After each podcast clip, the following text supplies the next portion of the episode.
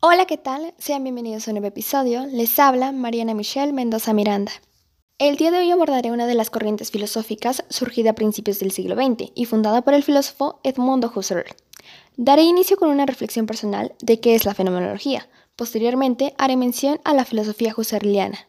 La fenomenología etimológicamente es el estudio de los fenómenos. Para esto es necesario comprender qué son los fenómenos. En pocas palabras, un fenómeno es lo que se da a los sentidos y a la percepción. Asimismo, la fenomenología alude a aquello que requiere de una esencia para ser un todo, es decir, lo que se muestra. Para ilustrar mejor, ejemplificaré con un pastel de chocolate. En este caso, el pastel es el todo. En él encontramos diversos ingredientes, fresas, chocolate, leche, levadura, etc. Estos son la esencia o el fenómeno, es decir, lo que conforma al pastel en su totalidad. Personalmente, considero que la fenomenología ayuda a entender la intención de las cosas en relación a su ambiente en el que se ven implícitas.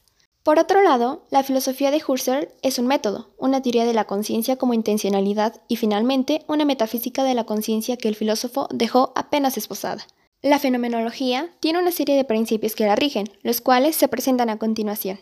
Intuición, ausencia de presupuestos, conciencia, la reducción fenomenológica, la reducción eidética, la intencionalidad, la constitución. Establecidos los principios del método fenomenológico propuesto por Edmundo Husserl, es posible rescatar que consisten en 1. Fundar una lógica pura, universal y necesaria. 2. Comprender la estructura de la conciencia. 3. Acercarnos al problema de la conciencia y de la comunicación entre las conciencias.